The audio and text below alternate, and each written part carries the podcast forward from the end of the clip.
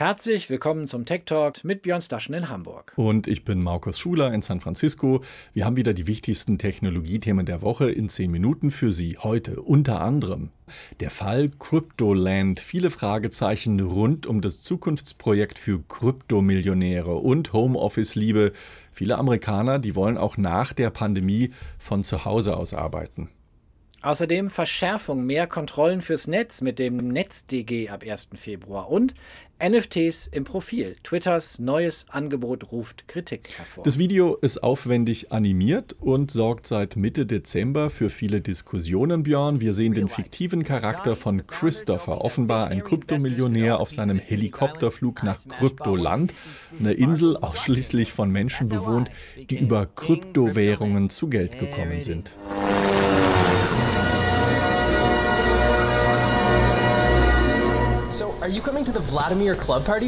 Ein Paradies. Gebaut von Krypto-Enthusiasten für Krypto-Enthusiasten heißt es jedenfalls im Video, Markus. Ein internationaler Hub für die Community zum Arbeiten und Spaß haben. Krypto-Lifestyle, was auch immer das sein mag. Und in den Blockchain Hills warten 60 Grundstücke mit schicken Villen auf ihre Bewohner. Preis für eines dieser Parcel jeweils umgerechnet rund eine Million Dollar. Hinter Kryptoland stehen Max Olivier und Helena Lopez. Er wird als Schauspieler, Regisseur und Geschäftsmann französischer Herkunft beschrieben, der in Spanien zuletzt für Aufregung sorgte mit einer Zeitschrift, die Paparazzi-Fotos abdruckte. Sie ist offenbar seine Lebensgefährtin und Schauspielerin. Quelle für viele dieser Hintergründe ist der Twitter-Account von Molly White, einer Programmiererin aus Boston, die viel Energie dafür aufgebracht hat, die Hintergründe von Cryptoland zu durchleuchten. Zum Beispiel, dass das angeblich umweltfreundliche Projekt Strom aus Dieselaggregaten bekommen soll oder dass für die Gebäude und Villen Mangrovenwälder abgeholzt werden müssen. Schon weit vor einem Start scheint das Projekt im Pazifik also auf Grund zu laufen. Es gibt nicht nur zahlreiche Witze über das dubiose Video, und es ist wirklich ein sehr dubioses Video, ja. sondern auch ernsthafte Zweifel daran, dass die Gründer des Projekts ernsthafte Pläne für den Bau von Kryptoland verfolgen. Denn die Insel, auf der Kryptoland entstehen soll, gehört den Gründern überhaupt nicht. Es geht offenbar um die Insel Nananu Cake Teil der Fidschi-Inseln im Südpazifik, gelegen rund ein Kilometer nördlich der Hauptinsel. Die Insel gehörte zwischenzeitlich dem Vizechef der britischen Konservativen Harold Mitchell in den 70ern, steht aber offenbar seit 2012 wieder zum Verkauf. Der Preis soll bei rund 12 Millionen Dollar liegen. Sowohl der britische Guardian als auch der Spiegel haben mit dem Immobilienmakler gesprochen, der die Insel verkauft. Ein halbes Jahr lang sei das Eiland äh, quasi reserviert gewesen für einen Käufer. Der Makler bestätigt jedoch nicht, dass es sich dabei um die Kryptoland-Gründer handelt. Nun stehe die Insel aber wieder zum Verkauf. Das entsprechende Angebot ist für jedermann abrufbar. Die Cryptoland Gründer beruhigen in einem Chat auf Discord vergangene Woche, es stimme, dass sie ihre Reservierung hätten auslaufen lassen, aber die Insel habe schon in den vergangenen zehn Jahren niemand kaufen wollen. Warum sollte sich das jetzt plötzlich ändern, meinen sie? Sobald man das Geld zusammen habe, würde man kaufen. Und es gebe auch das Angebot eines Unbekannten, eine andere Insel irgendwo auf der Welt für Kryptoland zur Verfügung zu stellen. Na dann. Offen ist bis jetzt auch, wie die Kryptoländer, wie sie sich selbst nennen, den Kauf einer Insel überhaupt finanzieren wollen. Ganz zu schweigen davon, die erforderliche Infrastruktur aufzubauen. Die Gründer verkaufen bereits Kryptoland NFTs, Non-Fungible Tokens, behaupteten aber, das äh, Geld für den Kauf der Insel komme aus anderen Quellen. Auffällig ist, dass die Kryptoländer einige Kryptogrößen vor ihren Karren gespannt haben, Charlie Schrem beispielsweise. Ein Blogger und Krypto-Investor, der bereits in Haft saß für unerlaubte Finanztransfers, aber solche Menschen mit Hunderttausenden Followern, die ziehen eben weitere Interessenten an, Markus. Alles sehr vertrauenserweckend. Unterm Strich, was bleibt? Ein Kryptoland ohne Insel. Das wilde Video ist mittlerweile nur noch in Kopien online. In einem Discord-Chat versuchen die Gründer zu retten, was zu retten ist. Aber die Vermutung ist auch, nicht mehr viel. Vermutlich wird Kryptoland nie Realität. Bleibt zu hoffen, dass auch auf diesen Internet-Hype oder Scam niemand reingefallen ist, der sein Geld wirklich braucht und nicht Spielgeld in riskante Projekte wie dieses anlegt. Wieder eine Parabel für all das, was im Internet zwischen Realität und Fantasie möglich ist. Alle, die ihre künftigen Geschäfte von Cryptoland aus machen wollten, denen sei empfohlen, gewöhnt euch noch ein wenig ans Homeoffice. Markus. Immerhin würde das eben den Wünschen vieler Amerikanerinnen und Amerikaner entsprechen, denn die Mehrheit der Beschäftigten sagt laut einer Studie, das Homeoffice soll bitteschön bleiben, sollte sich die Pandemie abschwächen und in eine Endemie übergehen, dürfte dieser Wunsch in vielen US-Unternehmen aber zu Konflikten führen. Das jedenfalls meint der Autor der Studie, Nicholas Bloom, Wirtschaftsprofessor an der Stanford Uni im kalifornischen Silicon Valley.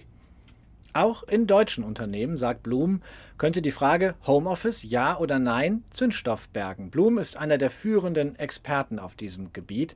Seit Ausbruch der Pandemie hat er regelmäßig 60.000 Arbeitnehmerinnen und Arbeitnehmer in den USA befragt und die sagen unisono, die Flexibilität von zu Hause aus zu arbeiten sei wie eine Gehaltserhöhung um 10 Prozent. We've been surveying 60,000 Americans over the last year and a half and we asked them die meisten Menschen wollen zwei, drei Tage pro Woche von zu Hause aus arbeiten und zwei, drei Tage pro Woche ins Büro kommen. Interessant ist aber, dass es eine große Spanne gibt. So ist es zum Beispiel wenig überraschend, dass Menschen mit kleinen Kindern mehr Tage von zu Hause aus arbeiten wollen, insbesondere Frauen mit Hochschulabschluss und kleinen Kindern.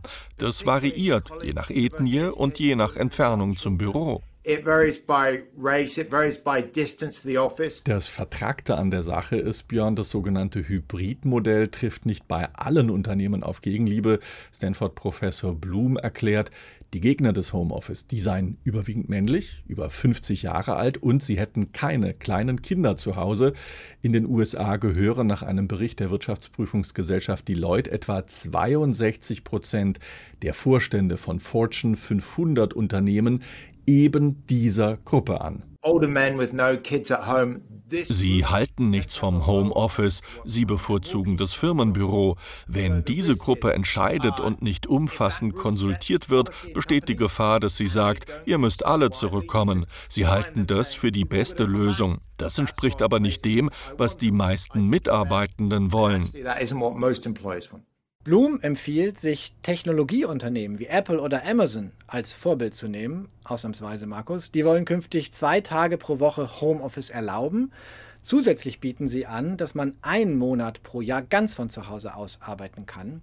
Diese flexiblen Arbeitszeitmodelle sorgen allerdings auch für Probleme bei der Zeitplanung, beim der Ressourcenplanung, beim Verabreden hier müssen die Unternehmen nämlich Ideen entwickeln, meint Blum, wie sie es schaffen, dass möglichst viele Mitarbeitende mit den relevanten Kolleginnen und Kollegen an denselben Tagen zur Arbeit kommen. Und bislang habe sich in den USA das Modell Dienstag bis Donnerstag im Firmenbüro und Freitag und Montag im Homeoffice durchgesetzt. Führungskräften empfiehlt Blum, sie sollten den Wandel hin zum Homeoffice nicht als Niederlage oder Verlust begreifen. Es sei für alle ein Gewinn. Niedrigere Kosten durch weniger Bürofläche für Unternehmen, gesteigerte Produktivität bei den Mitarbeitenden, weil die glücklicher sind und mehr Klimaschutz, weil vielfach die Pendelei wegfalle. Tim Wechselbjörn. Wer im Netz andere Menschen verleumdet oder beleidigt, dem drohen ab 1. Februar in Deutschland deutlich empfindlichere Strafen als bisher. Dann nämlich tritt das reformierte Netzwerkdurchsetzungsgesetz, kurz NetzDG, in Kraft. Und das zwingt Betreiber von Kommunikationsplattformen sowie sozialer Medien, also Foren oder Angeboten wie Facebook, Twitter oder YouTube dazu, alle Infos zu einer strafrechtlichen Verfolgung bereitzuhalten und bei Bedarf an Behörden, Staatsanwaltschaften, Polizei herauszugeben. Außerdem müssen die Betreiber Hassbeiträge, Terrorismuspropaganda oder die Darstellung von sexuellen Kindesmissbrauchs nicht mehr nur löschen, sondern sie müssen diese auch unaufgefordert an das Bundeskriminalamt melden, und zwar mit den Daten des oder der jeweiligen verantwortlichen Nutzerin oder Nutzers. Ein Vorgeschmack auf das, was da kommen könnte, konnten wir erst vor wenigen Tagen erleben, Markus. Unter anderem berichtet das Redaktionsnetzwerk Deutschland, dass ein Gericht in Bernkastel-Kues in Rheinland-Pfalz einen Mann wegen Verleumdung und Beleidigung der damaligen grünen Fraktionsvorsitzenden, heutigen Bundestagsvizepräsidentin Katrin Göring-Eckardt, zu einer Freiheitsstrafe von sieben Monaten auf Bewährung verurteilt hat. Zusätzlich muss der 58-jährige Mann die Prozesskosten des Verfahrens tragen. Er hatte Göring-Eckardt am 30. Dezember 2020 bei Facebook ein falsches Zitat zugeschrieben und es trotz Hinweisen nicht geändert. Im Gegenteil, er hat die grünen Politikerin auch noch beleidigt. Zwar hat das Gericht den Mann nun wegen Verleumdung und Beleidigung zu der Freiheitsstrafe von eben sieben Monaten verurteilt. Dass er diese aber nicht im Gefängnis absitzen muss, liegt einzig daran, dass er bisher nicht vorbestraft ist. Deshalb wurde die Strafe zur Bewährung ausgesetzt. Damit gilt der 58-Jährige dennoch als vorbestraft. Facebook hat den Eintrag mittlerweile gelöscht. Solche Gerichtsverfahren dürften vermutlich in ihrer Zahl deutlich zunehmen, Markus. Das BKA rechnet mit bis zu 250.000 Meldungen pro Jahr und rund 150.000 Strafverfahren. Spannende Frage, mit welchem Personal Ermittler und Gerichte das bearbeiten wollen. Spannende Frage auch, wie das größte soziale Netzwerk Facebook, aber auch die anderen Netzwerke, Twitter, YouTube, auf diese neue Gesetzeslage reagieren und diese umsetzen wollen. Schauen wir noch auf Twitter, Björn. Der Dienst erlaubt es äh, seinen Nutzern, das äh, Premium-Abo Blue für 2,99 Dollar zu aktivieren. Allerdings muss man dazu ein iPhone haben. Dann kann man NFTs, also Non-Fungible Tokens, als Profilbilder hinterlegen. Kein Tech Talk ohne NFTs, Markus.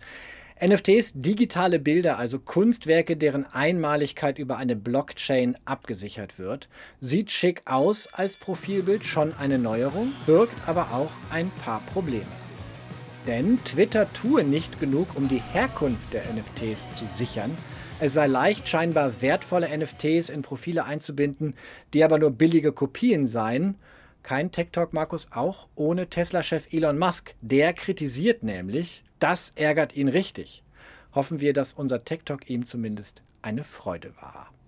Uns gibt es kommende Woche wieder hier bei Tagesschau 24, dem Nachrichtenkanal der ARD und in der ARD Infonacht, außerdem jederzeit als Podcast unter techtalk24.net und auf der Tech Talk Playliste im YouTube-Kanal der Tagesschau. Wir sagen Tschüss, bis kommende Woche. Bis kommende Woche.